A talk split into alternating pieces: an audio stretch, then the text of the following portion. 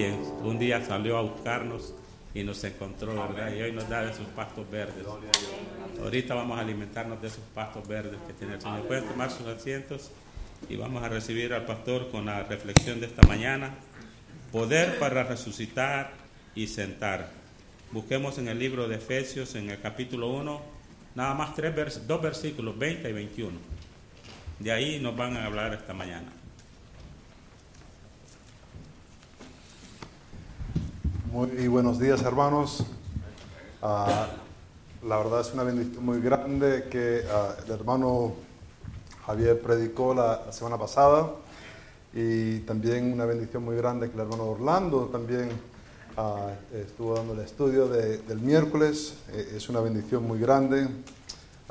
causa un estrés para personas irse porque hay que buscar cómo rellenar todos esos puestos, pero por la gracia de Dios, ah, siguieron los ministerios, ¿verdad? No, no pararon ninguna.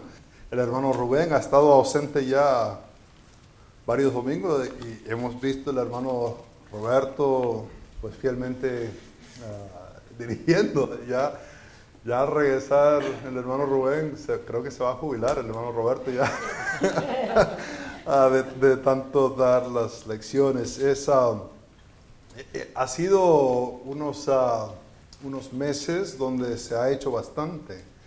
Por ejemplo, la, recolecta de las ah, botellas, las botellas de bebé, ah, recolectamos unos 1.480 dólares con 51 centavos ah, para la gloria de Dios. Ese dinero que ellos pueden usar para ayudar a las mujeres, ayudar a los bebés y es dinero que va ahí. Entonces, la gloria sea para el Señor. También durante la escuela vacacional de verano uh, estuvimos recolectando ah, artículos escolares para la iglesia bautista True Light, que está, ah, si bajas por la Veterans, bajas, bajas, bajas, pasas el 8, sigues bajando, te metes por allá, eh, es un poco, bueno, tenía mucha necesidad y recolectamos estos artículos escolares y se los enviamos para allá. tuve que usar la banda de mi esposa y la llené hasta el tope, hasta todo, todavía cajas por todo. Había un huequito ahí donde yo me senté y, no había más. Y, para la gloria de Dios, todos esos materiales, ellos mandan su agradecimiento, que muchas gracias por estas bendiciones que esto ah, abrirá muchas oportunidades para compartir el Evangelio. Ah, también tuvimos un grupo que fue hasta Tennessee para estar involucrado en una escuela vacacional de verano. Ah, tuvimos, creo que al recolectar todos los números, creo que nueve decisiones para Cristo. Pude yo hablar con cinco de ellos y, y bien clarito lo tenían. hablé con ellos y y les pregunté a qué decisión habían tomado y, me podían decir, me podían decir su problema del pecado, cómo el pecado les separaba de Dios, me podían decir en quién habían puesto su fe, en qué descansaba y los trataba de engañar. Y, si, te comportas muy bien, también te puedes salvar, ¿verdad? No, me decían, no, no, no. Y, les decía otras cosas a ver si caían, pero no, tenían muy los que habían compartido el Evangelio con ellos, se lo habían explicado bastante claro y entendían solamente su fe en Jesucristo. E, era la única cosa que lo podía salvar. Entonces, uh, la gloria es para el Señor. Uh, muchos de nuestro equipo que fue, fueron los que estaban compartiendo el Evangelio, entonces lo hicieron muy bien. Uh, si hubieran caído, pues tendría que hablar con nosotros, porque estamos comunicando un Evangelio incorrecto, ¿no? Ah, hubo una, una situación donde había una chica que estaba, tenía más preguntas, quería saber más información, todavía no había tomado una decisión. Y ah, era una, una, niña chiquita y, ella leía perfectamente, leía mejor que yo. Y entonces ah, le estaba haciendo las preguntas y tal, y ella me está diciendo que sí, que tenía preguntas, quería saber acerca de cómo aceptar a Cristo y tal. Y, entonces le, empecé a preguntar que si entendía la, situación en cual se, encontraba y, me decía que no. Entonces fui a, a, Romanos 3.23, ¿no? donde presenta que todos somos pecadores. Y, después de ahí, y claro, yo le abro el texto, ella lo lee y lo lee perfectamente. Y después le llevo a, Romanos 6, 23, donde dice, la, paga del pecado es muerte. Y ¿sabes qué significa paga? Y pues ella con una sonrisa y todo bien chévere, ¿no? Ahí hablando, estuvimos así como, y ella así tranquila, ¿sabes qué? No, no sé qué es, no bueno, la paga es lo que te mereces lo, que mereces por el pecado. Eh, según ese versículo dije, eh, ¿qué es lo que mereces? Y se pone a leer y, es como que le estoy viendo los ojos yendo de palabra a palabra y llega hasta la palabra muerte. Y de repente se pone las manos sobre sus ojos y se pone a llorar. Y dice, quiero mi papá. Y justo el papá estaba ahí y salió corriendo. Y dije, madre mía, no me van a invitar más a, hablar con los niños. Ah, entendió, si, si me hubiera dado tres minutos, dos minutos, le, hubiera enseñado la, esperanza. Había hablado con los padres y sabía que ellos eran creyentes y, y que ellos le iban a compartir el Evangelio. Entonces no, no le empujé más, ¿no? Pero si me hubiera dado dos minuticos más, le hubiera enseñado la esperanza que se encuentra en Jesucristo. No creo que para el próximo me van a invitar, creo que no, no lo vamos a dejar aquí, ¿no? No es que eh, asuste a los niños. La iglesia allá, pues, uh, muy agradecido. Ah, quieren que, que regresamos el, próximo año.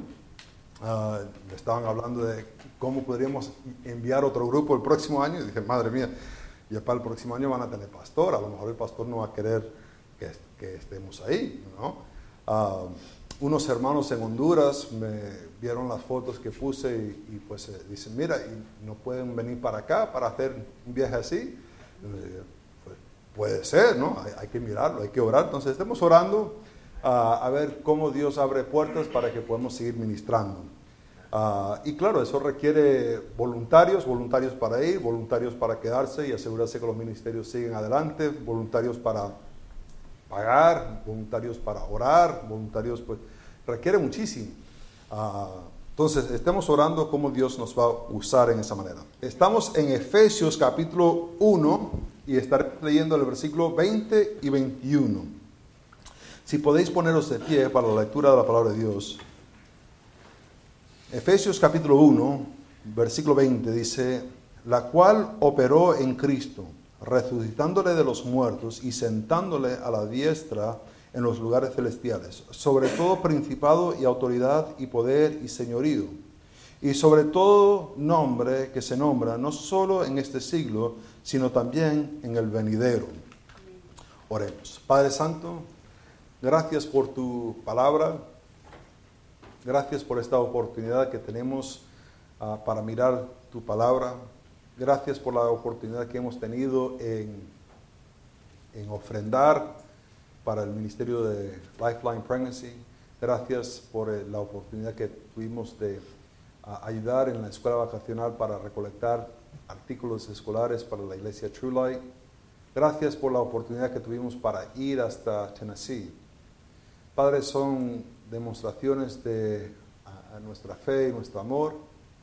Ah, padre, pero ahora queremos abundar aún más en el conocimiento de ti, para llevarnos más cerca de ti, para vivir más como Cristo y menos como nosotros mismos. Te pido ahora, Padre Santo, que tú nos puedas ayudar a entender este texto para aplicarlo correctamente en nuestras vidas. En nombre de Cristo lo pido. Amén. Podéis sentaros. ¿Qué estás dispuesto a arriesgar? Ah, ¿Cuánto estás dispuesto a arriesgar? Ah, a lo mejor estarías dispuesto a arriesgar muchísimo si supieras que no era un riesgo para nada. Si en verdad no era algo peligroso, si en verdad no era algo que ibas a perder, si en verdad la inversión iba a dar más ganancias de que si supieras esas cosas, a lo mejor dirías, pues la verdad no es un riesgo para nada y estarías dispuesto a arriesgarlo todo. Frank uh, McAndrew escribió un artículo por qué algunas personas arriesgan sus vidas y uh, e, empieza a mencionar que de, de 16 ganadores de la medalla Carnegie, 15 de ellos eran hombres. Y dice que ah, la razón que los hombres están más dispuestos para arriesgar sus vidas, según este artículo, situaciones como por ejemplo en el tren de París a Ámsterdam en el 2015, no sé si se acuerdan, había un terrorista y iba él a, empezar a matar gente y habían tres hombres ahí, ah, justo eran tres soldados americanos Ah, estaban de vacaciones y vieron el terrorista y lo agarraron y, no pasó el desastre que quería hacer esa persona. Pero la razón por qué los hombres, ah, según este artículo, no yo, eh, dice que los hombres tienen temor de ser considerados cobardes. Y ya que tienen este temor de ser considerado un cobarde, se arriesgan. Ahora, el artículo no dice esto, pero implica, implica que pues que las mujeres no le importa ser considerados como cobardes. No sé si él pensó en eso al escribir eso, porque a lo mejor no hubiera él articulado eso de esa manera. Pero, si supieras, si supieras que, la verdad que, que no es un riesgo, ¿no estarías dispuesto a arriesgarlo todo? no soy una persona que apuesta ni juego a las cartas, pero se han visto esas, esas películas donde la persona tiene todas las cartas para poder ganarlo todo. ¿Y qué hace? Pues pone todo el dinero ahí, ¿no? Porque sabe que no es un riesgo. Tiene todas las fichas para ganar el juego. ¿Qué estarías dispuesto a arriesgar si en verdad supieras que no es un riesgo para nada? Si en verdad supieras que puedes cruzar la línea, uh, esos, ah, esas cuerdas, ¿sabes? Que está muy, muy alto y, de tu perspectiva tú puedes ver la malla que está abajo. Nadie más lo ve, pero tú lo ves y dices, no, esto lo puedo hacer. Si me, si me voy a caer, pues ahí está la malla. O, ves la inversión y conoces tú algunas cosas acerca de esa inversión y para otros dices, no, no inviertes dinero ahí. Pero es que tú sabes que las ganancias van a ser enormes y tú lo pones todo. O te das cuenta que en verdad no es un riesgo para nada y estás dispuesto a hacer todo para ganar aquello.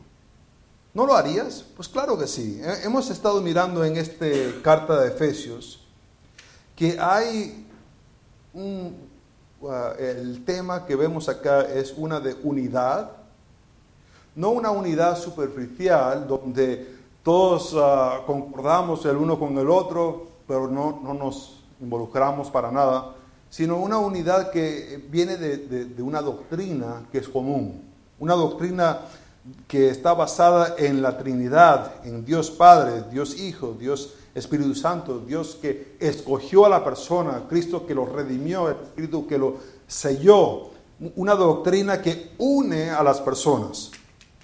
Ah, y también amor, un amor hacia Dios y hacia el prójimo, un amor que lleva a la persona a arriesgarse, un amor que Pablo estando preso está preocupado por ellos.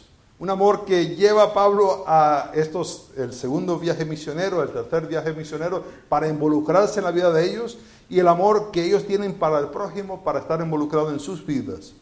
Hemos estado mirando esto y lo que vamos a mirar en estos dos versículos es que hay que arriesgarlo todo por Dios porque estamos en Cristo.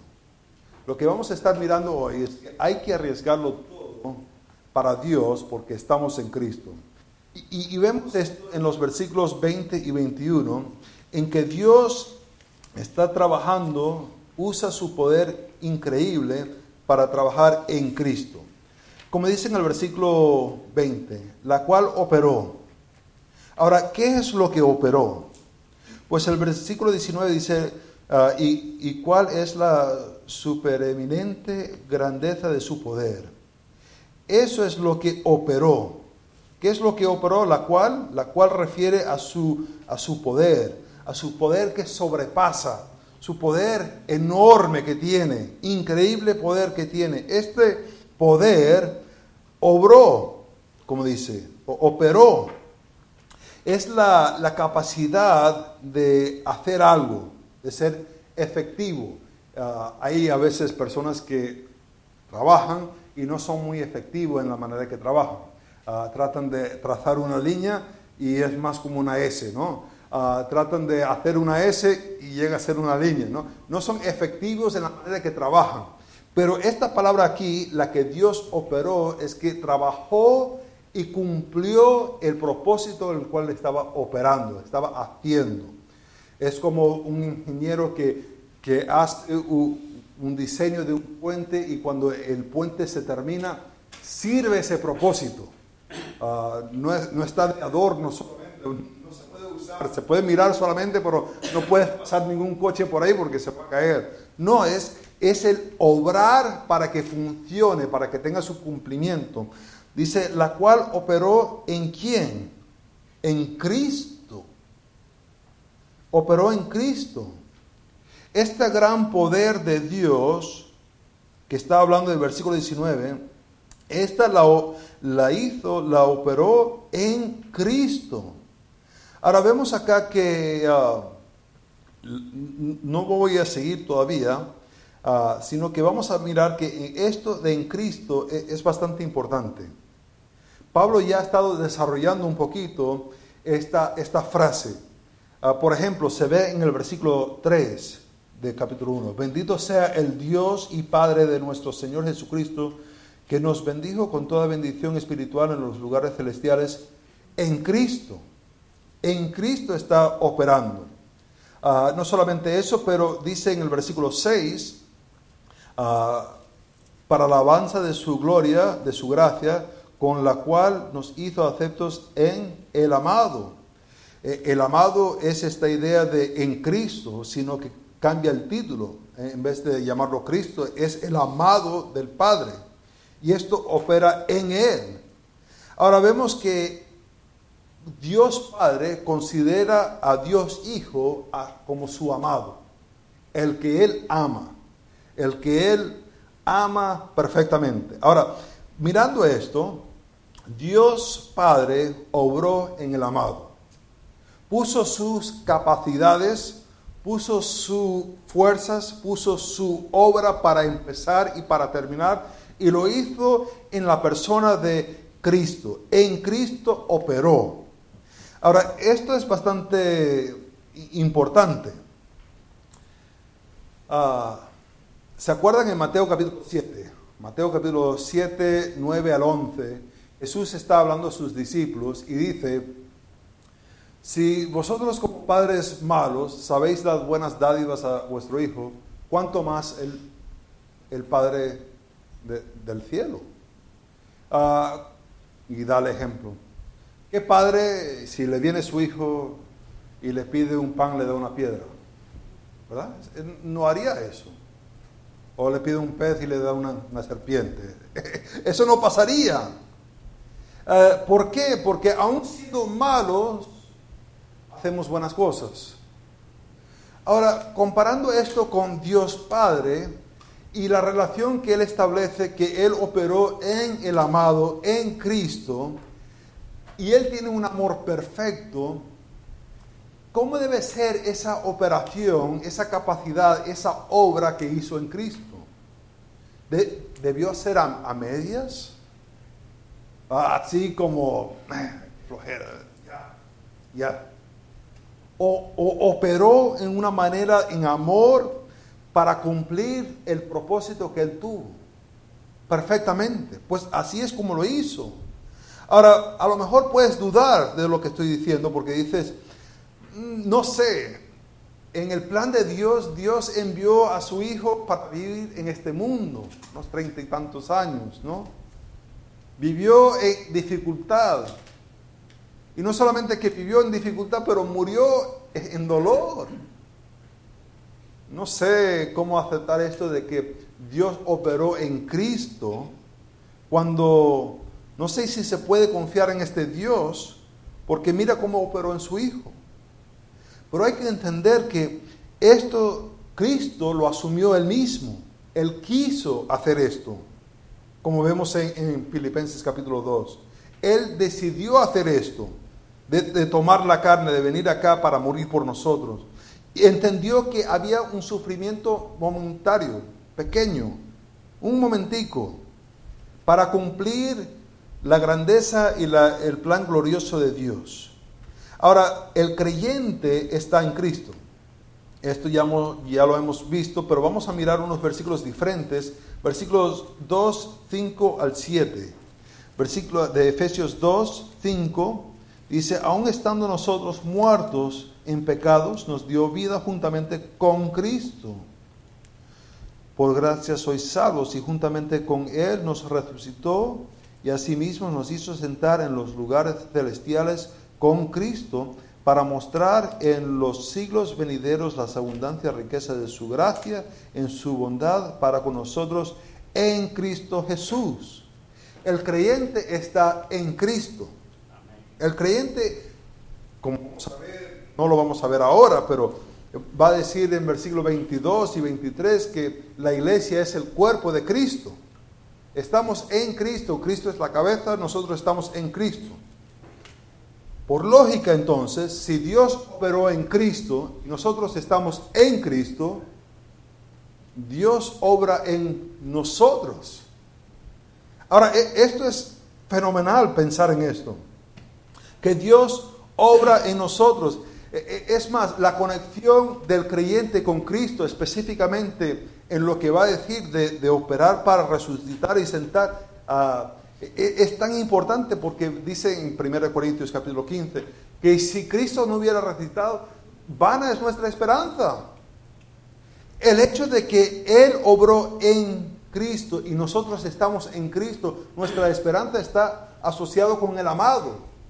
Ahora, si nuestra esperanza está asociada con el, amado, ¿cuán, uh, ¿cuán seguro está? Está totalmente seguro. Por tanto, Podemos arriesgar todo porque estamos en Cristo y Dios opera para cumplir en Cristo. Ahora, esto lo vemos que la manera en que operó, en dos maneras. La primera es que Dios operó para resucitar. Dice en el versículo 20, ah, resucitándole de los muertos. Lo resucitó es el levantar. Tiene la idea de levantar de, de un sueño pero en este contexto, ya que habla de que nos redimió ya por su muerte, ah, eh, tiene la idea de resucitar de los muertos. Ahora, esto me imagino que ya empieza a formar dos preguntas, dos preguntas bastante importantes que creo que hay que responder. La, primera pregunta es, si Jesús es el Hijo de Dios, ¿cómo es que puede morir? ¿Cómo es que puede morir? Y la, segunda pregunta es, si Jesús dijo, yo pongo mi vida y yo mismo la tomo, ¿cómo es que Dios dice que lo resucitó? Ya sé que estaban haciendo esas dos preguntas, entonces vamos a responderlas antes de seguir, porque si no, se van a quedar ahí y no van a escuchar el resto del sermón. Entonces ahí están las dos preguntas. ¿Cómo es que Dios, Jesús siendo Dios, puede morir? Y la segunda es, si Jesús dijo, Ah, yo doy mi vida y yo mismo la tomo, ¿cómo es que dice aquí que Dios lo resucitó? No debió decir que Jesús mismo se resucitó. Entonces, ¿cómo entendemos esto? Pues el cuerpo, la primera pregunta, el cuerpo de Cristo murió y fue puesto en una tumba. Pero más específicamente, eh, el relato de muerte indica una separación. Hubo una separación entre Dios Padre y Dios Hijo. E, el momento que Adán pecó, hubo una separación. Eventualmente iba a morir físicamente. Pero lo que ocurrió en ese momento de pecar en contra de Dios es que hubo una separación de comunión entre el uno y el otro. Murió el espíritu de él. Estaba separado el espíritu de él. Ahora, esto, este aspecto de muerte es, es bastante importante. Porque cuando Cristo cuando Dios puso los pecados del mundo sobre Cristo, hubo una separación. Ahora, ¿cómo pudo haber una separación entre Dios Padre y Dios Hijo? Pues no tengo idea. ha, habido muchas personas que han tratado de explicarlo. Entre más que traten de explicarlo, más energía dicen. Entonces es mejor decir solamente lo que ocurrió y no tratar de explicarlo. Porque al ponerte a explicar lo que las escrituras no explican, ya te vas a meter en, un error u otro. Ocurrió, ocurrió que hubo una separación, pagó el precio y, dice aquí que ah, fue resucitado. Ahora, ¿en qué sentido entonces fue resucitado por el Padre? Y esto tiene que ver con la segunda pregunta. Si Jesús dijo que Él iba a poner su vida y tomarla de nuevo, en Juan capítulo 10, versículo 18, ¿cómo es que dice que Dios lo resucitó? ¿En qué sentido? Ah, habría que mirar en Hechos capítulo 2, del 22 al 36, para entender esto. Pero lo que explica en Hechos capítulo 2 del 22 al 36 es que ah, Dios resucitó al Hijo como aprobación del sacrificio que Él dio. Él aprobó el sacrificio y en aprobar el sacrificio resucitó, eh, es un acto de aprobación. Cristo se resucitó, el Padre también estuvo involucrado en como aprobación de lo que él hizo.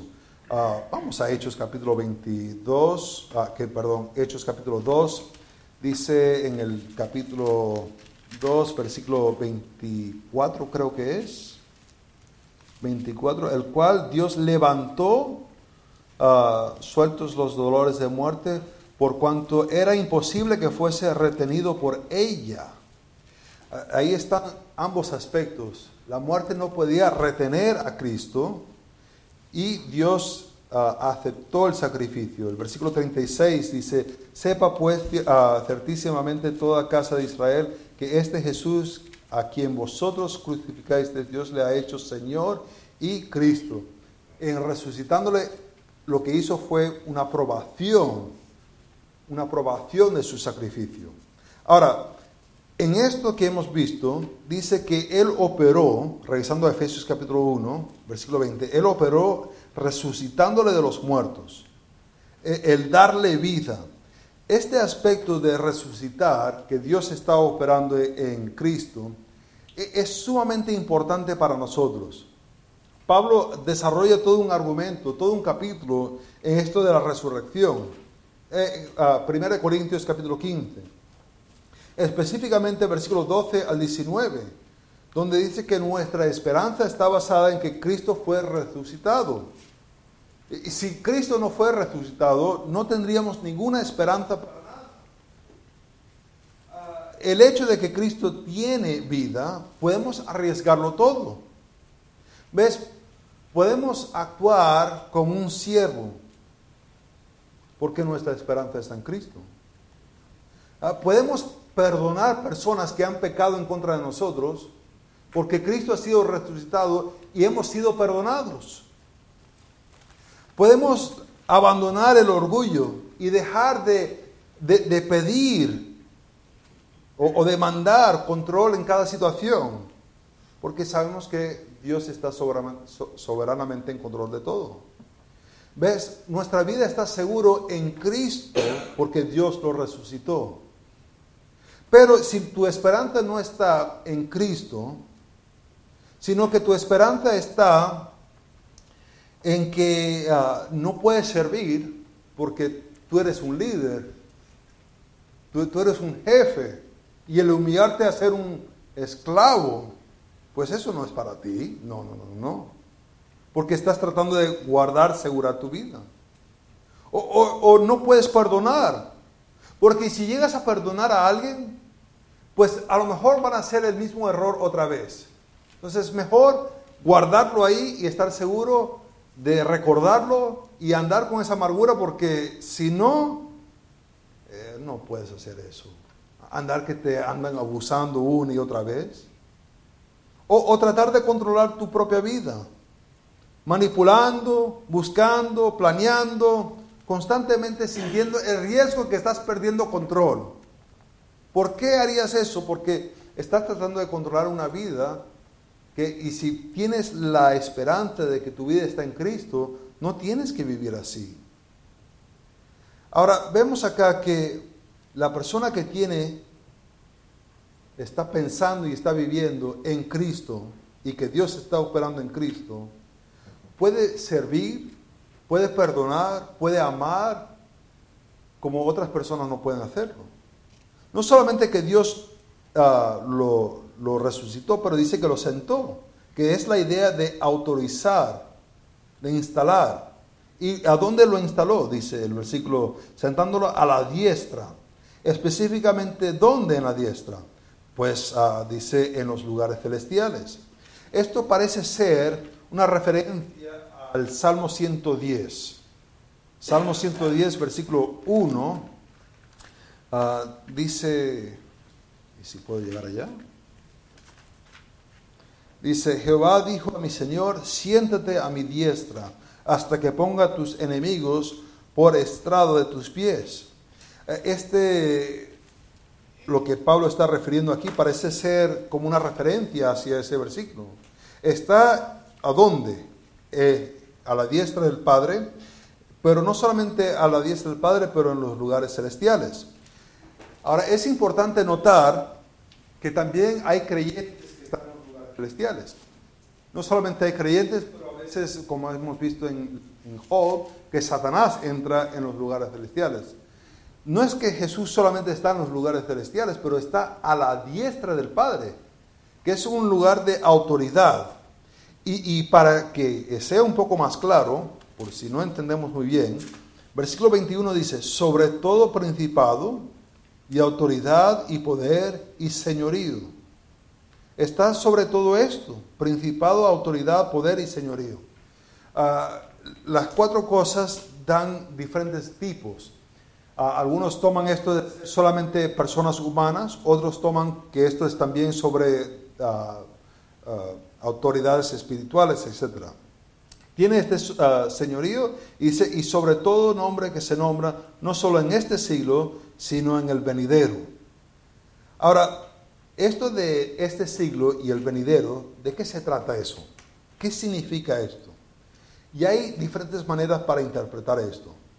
Uh, para algunos ven que la Biblia siempre presenta tres tiempos. Uh, en 1 Corintios capítulo 10 versículo 11, Pablo habla a la iglesia y le dice, las cosas pasadas están ahí para nuestro aprovecho, para aprender de ello. Entonces está el, tiempo pasado, está el tiempo presente donde Dios ha revelado y la persona tiene una responsabilidad de actuar en obediencia a esa revelación y está siempre el futuro, donde Dios ah, está revelando el futuro para que podamos vivir con esa esperanza y también arrepentirnos. Ah, se puede decir que este tiempo, como dicen en esta, este siglo, también el venidero, que se trata de eso, de solamente el presente en cual estamos. Hay otros que toman este presente y lo interpretan como el tiempo de los gentiles, como en Lucas 21, 21 24. Es un tiempo donde habla Daniel, el profeta Daniel, que abarca los reinos del, mundo hasta que venga el reino de, Cristo, ese tiempo de los gentiles. Hay algunos que dicen que este tiempo, este siglo, este siglo presente, es el siglo, es el tiempo del nuevo pacto. Jeremías 31, 31 y 34, ya que Jesús dijo que este es el nuevo pacto en mi sangre, cuando dio la Santa Cena, pues estamos ahora mismo en este siglo, representa el nuevo pacto. Y después hay otros que ven que este siglo, este, ah, este siglo presente, es el tiempo de la iglesia y el venidero es el reino mesiánico. Ahora, dependiendo de dónde encajas, vas a entender eso de una manera diferente. Creo que la mejor, ya que va a hablar en el versículo 22 y 23 acerca de la iglesia, este siglo está refiriendo al tiempo de la iglesia, y el venidero es cuando establece su reino mesiánico. Ahora, al mirar esto, Dios está obrando. Y antes de seguir adelante, ya están, yo sé que lo están pensando, entonces hay que responder la pregunta. ¿De qué manera está Cristo sentado? O, o sea, al estar a la diestra del Padre, ¿qué significa eso? Y hay diferentes maneras que personas lo han interpretado. Entonces voy a exponer mi idea de cómo yo lo entiendo. Ah, voy a dar un par de otras. La primera es de que algunos ven que ahora mismo Cristo está reinando. Se le ha sentado en un trono. Y esto se ha mirado y se ha interpretado en tres diferentes maneras. La primera es que, que ahora mismo estamos en el reino mesiánico. Empezó como una pequeña semilla de mostaza y Él está en el cielo reinando ahora mismo y está creciendo, está creciendo, está creciendo. Y, algún día tendremos el shalom de Dios, la paz de Dios por todo el mundo y, y habrá este reino aquí también. Hay otros que ven que esto de que Cristo está sentado a la diestra es que está reinando, pero no físicamente como la semilla que está creciendo, sino que está reinando en nuestros corazones. Es un reino espiritual, algunos dirían. y, ah, y otros dirían, está reinando ahora mismo espiritualmente y en el futuro reinará físicamente. Entonces, algunos ven que está ahora mismo en un trono. Creo que la mejor manera para mirar esto es que Dios está reinando, Dios está reinando y Cristo está a la diestra del Padre esperando el reino físico que, va a ocurrir. Vemos eso en, en Salmos 110, 1, que Dios va a poner todos sus enemigos bajo sus pies. Todavía no ha ocurrido, todavía está el, enemigo ah, ahí haciendo todo un alboroto, pero un día no. Un día Cristo tendrá su reino. Y, vemos en el versículo 22 y 23 que habla acerca de la iglesia, que ahora mismo Cristo es la cabeza de la iglesia. Ahora, ¿qué tiene esto que ver con la vida? Va a venir lunes y, me toca trabajar con este hombre tan pesado, tiene mal aliento y siempre se pone ahí enfrente mío. ¿qué, ¿Qué importa si está reinando ahora mismo? ¿O que va a reinar? ¿O que está reinando en nuestros corazones? ¿O que... ¿A, a quién le importa? Bueno, la verdad en muchas personas no importa para nada porque ni siquiera tiene mucha claridad en el Evangelio. Ah, llegar a esto de tratar de discernir entre una cosa y el otro como que no tiene mucho sentido. Pero sí implica cómo vamos a actuar como iglesia. ¿En qué cosas vamos a estar invirtiendo dinero? ¿Ves? Si, si Dios está ahora, si Cristo ahora mismo está reinando en su reino físico, en su reino espiritual, ¿no deberíamos tener la ley de Dios vigente? Y si quieren ver más o menos cómo es la ley de Dios vigente ahora mismo, pues leeríamos Josué, jueces, primera y segunda Samuel, primera y segunda Reyes. Pero después las personas dicen, pues no, no, no, hay que tener la ley de Dios, pero la ley del Nuevo Testamento. Queremos que Dios esté reinando, pero ah, queremos la ley del Nuevo Testamento y queremos ignorar el hecho de que Cristo vendrá eh, en Apocalipsis con una espada y, matará. Pues se puede hacer, pero queda, no encaja muy bien esa teología. Ah, mejor es ver que ahora mismo Cristo es la cabeza del cuerpo, que es la iglesia, y que Él está operando para salvar una multitud de personas, de cada lenguaje, de cada raza, de cada, para incorporarlos en el cuerpo de Cristo. Nosotros somos instrumentos de eso para evangelizar. ¿Cómo vamos a, invertir dinero? Pues podemos invertirlo para tratar de establecer el reino ahora mismo. O podemos tratar de establecer iglesias. Y eso es lo que deberíamos hacer. Ahora vemos que Cristo tiene una autoridad y esta autoridad es para siempre. No solamente es su autoridad en este siglo, pero también es en el venidero. Por tanto, ¿qué puedes arriesgar para seguir a Dios? Pues puedes arriesgarlo todo. Puedes arriesgarlo todo porque estás seguro en quién estás. Estás en Cristo y Dios operó en Cristo. Tu vida está segura. Puedes, puedes servir, puedes amar, puedes perdonar. No es un riesgo que te tienes que asegurarte de ti mismo porque tu vida está en Cristo y Dios operó en Cristo. Lo que parece un riesgo la verdad no es un riesgo, sino que estás seguro porque tu vida está en Cristo. Pero puede ser que tu vida no está en Cristo. Puede ser que tu esperanza está en otra cosa. Puede ser que tu esperanza es que tus hijos salgan bien, que tengan un buen trabajo, o que tu matrimonio sea feliz, o que la casa esté perfecta, o que tengas tú el trabajo perfecto y tu esperanza es, yo quiero estas cosas, pues ahí sí hay mucho riesgo de perder, porque Dios quitará todo para que esté solamente Él en tu vida. Oremos. Padre Santo, te pido que podamos entender que si nuestra vida está en Cristo, no hay ningún riesgo. Estamos seguros porque el poder tuyo que operó en Cristo está operando en nosotros. Padre Santo, si estamos aquí hoy y tenemos otras cosas que son nuestra esperanza, una promoción, una familia, unos hijos, lo que sea, Padre Santo, que estamos viviendo y tratando de vivir para X cosa. Te pido, Padre Santo, que tú puedas remover eso y que podamos vivir para Cristo. En el nombre de Cristo lo pido. Amén.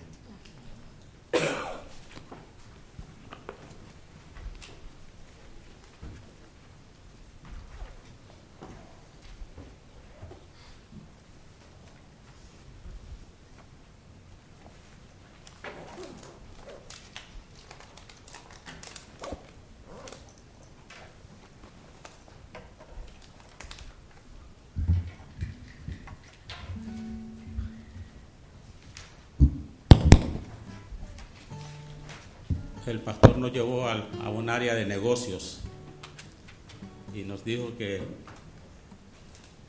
hay que arriesgarlo todo, por, todo por Dios, Amén. porque estamos en Cristo y en Cristo no hay pérdida. Podemos estar seguros que pase lo que pase, estamos bajo sus alas y Él nos cubre y nos guarda. Por lo tanto, ah, estaba haciendo, venía a mi mente las peticiones de oraciones que teníamos y, y las situaciones que se dejaron saber. Pero hermanos, ah, estamos en Cristo. Y cualquier situación, por muy difícil que sea, recuerdo las palabras que decía el hermano Javier la semana pasada en el estudio de la tarde, creo que fue, que detrás de toda esa situación hay alguien y ese alguien es nuestro Dios Amén. y podemos descansar, derramar todo nuestro ser en las manos del Señor, que en Él estamos seguros. Así que les voy a invitar a que nos pongamos de pie y cantemos muy conscientemente este canto en Jesucristo.